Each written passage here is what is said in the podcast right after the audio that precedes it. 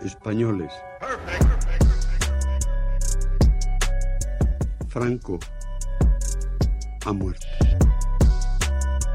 Por cierto, aquí ha habido una masacre, cambio. Oye, pero de verdad una masacre, ¿eh?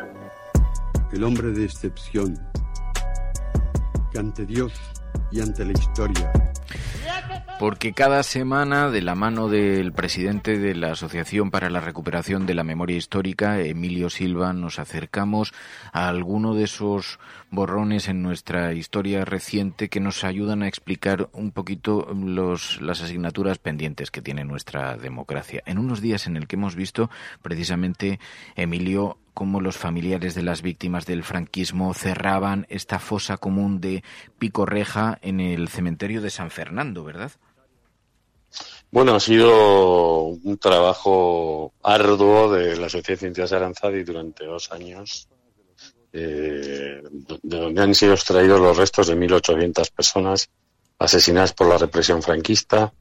Eh, a mí no me gusta cuando se informa hacer calificativos sobre el tamaño de las cosas, porque a veces ese tipo de titulares están escondiendo lo que hay cualitativamente detrás, ¿no? que son 1.800 familias que fueron arrasadas por esa violencia. ¿no? Y en este caso, en el año 2003 se ha hecho esa, esa gran exhumación, ahora eh, se inicia el proceso de, identificación de, de, los cuerpos. Ahí faltan bastantes familias, bueno, esto suele ser habitual, pero además en una en algo de tanta dimensión, ¿no? Pero que explica también eh, bueno, pues el proyecto político que fue el franquismo, ¿no? Que era el, exterminio físico, político o social de millones de personas que habían apoyado un gobierno democrático el 16 de febrero, que el jueves pasado, se me olvidó mencionarlo, era el aniversario de las elecciones del 16 de febrero de 1936, y había que hacer un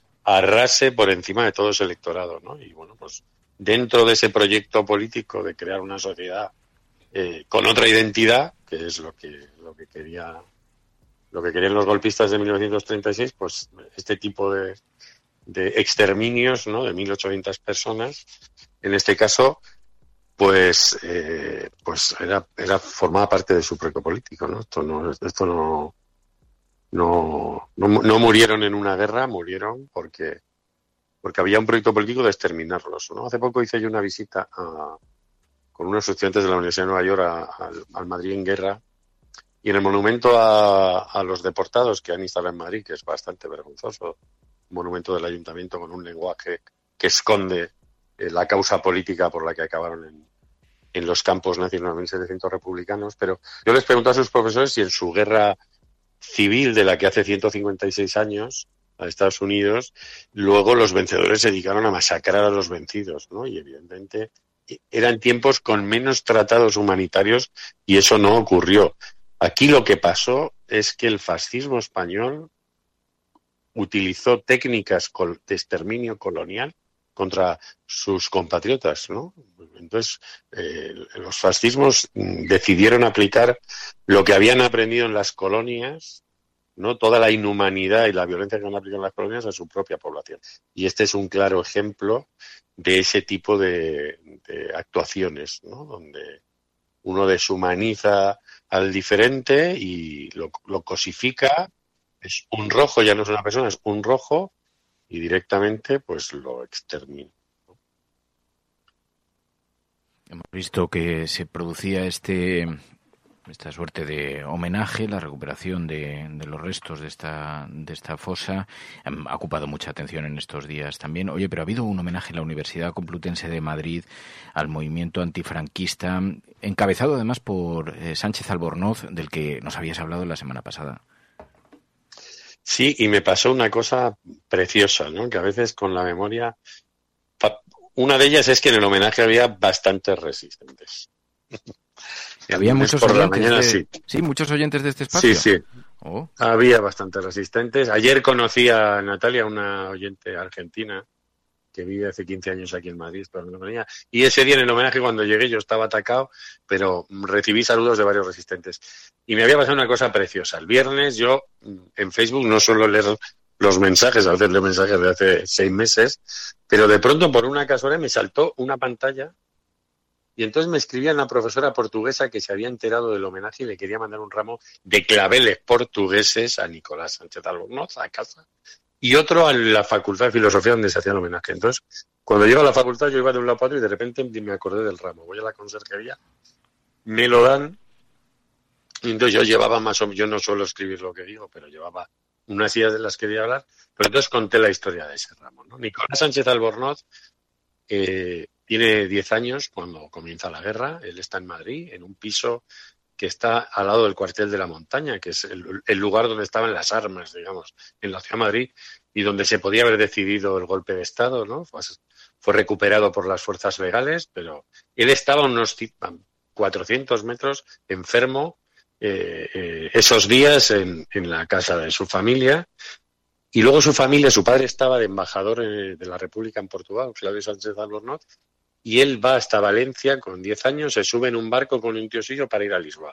Y ese barco, y son estas historias, ¿no? La, memoria es una conversación y de repente me escribe esta, esta historiadora portuguesa, que es la que me manda el mensaje eh, por Facebook, ese barco, antes de llegar a, de ir hacia Portugal, se para enfrente de, de Cartagena. ¿no? Y cuando se detiene enfrente de Cartagena, eh, un grupo de marineros, la Marina fue bueno, una de las unidades que en muchos sitios fue fiel al gobierno de la República en el golpe de Estado, estos marineros portugueses bajan a la costa y se entrevistan con un grupo de marineros eh, españoles, ¿no? Y el barco lleva a Nicolás hasta Lisboa. Nicolás se baja, el pasaje baja del barco, en un barco portugués. Y cuando baja el pasaje, ese barco se subleva contra la dictadura de Salazar. Intenta eh, hacer un movimiento para recuperar la legalidad de Portugal. Y, y lo que estaban haciendo esos marineros en Cartagena, los marineros portugueses y los marineros españoles, era tratar de ponerse de acuerdo para liberar la península ibérica. ¿no? Me parece una historia preciosa y además esa sublevación de ese barco en, en Lisboa es de alguna manera un antecedente o es considerado un antecedente de la revolución de los claveles. ¿no? Entonces, por eso esta mujer, Luisa Tiago de Oliveira, una historiadora de allí, eh, pues quiso mandar esas, esos claveles rojos a, a Nicolás, ¿no? Y me pareció una historia preciosa porque, bueno, hay muchas cosas que no sabemos de gente que intentó apartarnos la terrible experiencia de tener que vivir una dictadura de 40 años en este país, ¿no? Y, y gente que, bueno, a ese barco lo masacraron, digamos, eh, cerca de, de, la costa de Lisboa, porque evidentemente la dictadura de Salazar fue más larga que la de Franco y ese intento no,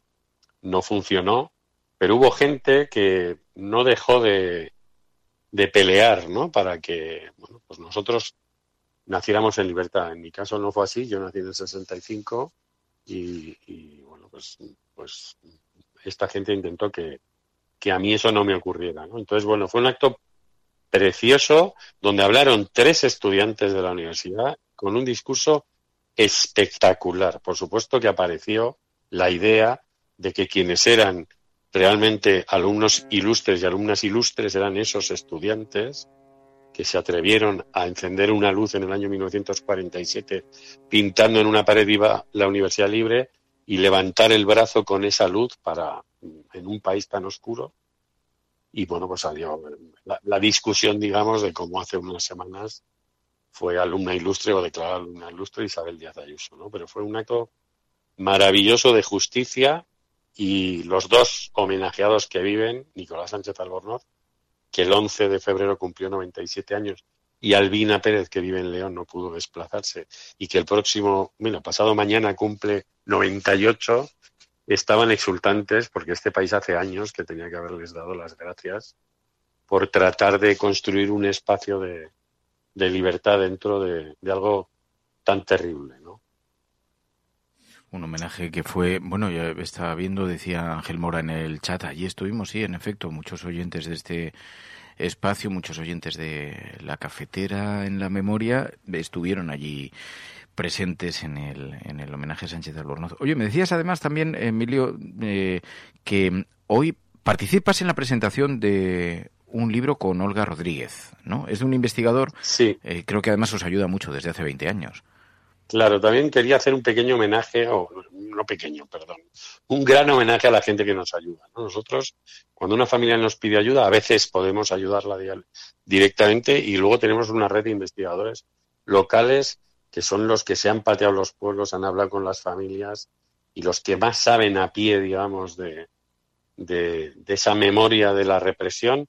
Y, y Olga Rodríguez y yo presentamos hoy en Madrid, en la, esta tarde a las siete y cuarto en la Casa de León, un libro de José Cabañas. Se titula Cuando se rompió el mundo, el asalto a la República en la provincia de León. José Cabañas es un funcionario que en sus ratos libres, yo creo que casi todo su tiempo libre, se ha dedicado a investigar, a buscar papeles, a hablar con cientos y cientos de testigos y, cada vez que nosotros en la zona que sabemos que él investiga eh, necesitamos algo de información, eh, bueno, pues es una persona que se vuelca en ayudar a cualquier familiar, en, llevarlo a donde sea, en ir a donde sea, para poder darle información sobre el paradero o lo que le ocurrió o la historia de algún antepasado. ¿no? Entonces, bueno, es una presentación de un libro y es un pequeño homenaje a José Cabañas, porque sin esta gente que muchas veces está fuera de, de las universidades, de la academia, digamos, eh, tiene horarios de trabajo que, que, se chocan con la apertura, los que están trabajando cuando están abiertos los archivos, dedican sus vacaciones a eso, porque es cuando muchas veces pueden ir a los archivos, ¿no? A, a buscar documentación y detrás hay un esfuerzo inmenso que eh, a veces en libros que se editan o autoeditan en, bueno, pues en zonas, en, en comarcas, en pueblos, pero son los que están tejiendo, digamos, la historia de la represión, ¿no? La, historia contada con nombres y apellidos, que es, la historia que debemos contar de, lo que ocurrió aquí, ¿no? Entonces, bueno, pues eh, Olga, que además ha recibido mucha información por su historia familiar de, Cabañas, ¿no? Y el grupo de familiares de la fosa de Villadangos, que justo mañana se cumple un año de esa exhumación, pues vamos a presentar este libro y también a hacerle este, este agradecimiento, ¿no? Porque es, gente sin la que buena parte de, la historia que podamos conocer en el futuro, que puedan conocer en el futuro, si esta gente no hubiera hablado con montones de testigos, hubiera recuperado documentos familiares, fotografías, pues el relato de, de lo que se conocerá en el futuro acerca de lo que fue la represión estaría absolutamente incompleto. Es esta tarde a las siete y media de la tarde en la Casa de León, en Madrid, en la calle Pez, número 6. Emilio Silva, gracias de corazón. Muchísimas gracias, Emilio. Y muchas gracias a, los resistentes y a las resistentes que, a veces se acercan a decírmelo. Que se te acercan y dicen, soy de la resistencia. Sí, sí, como si fuera una clave para que se abra una, una puerta, ¿no? Una, una abracadabra. O sea, sí, sí. Pues esa es la cosa. Me pasa bastantes veces que se me acercan y me lo dicen casi al oído, ¿no? Como una confesión.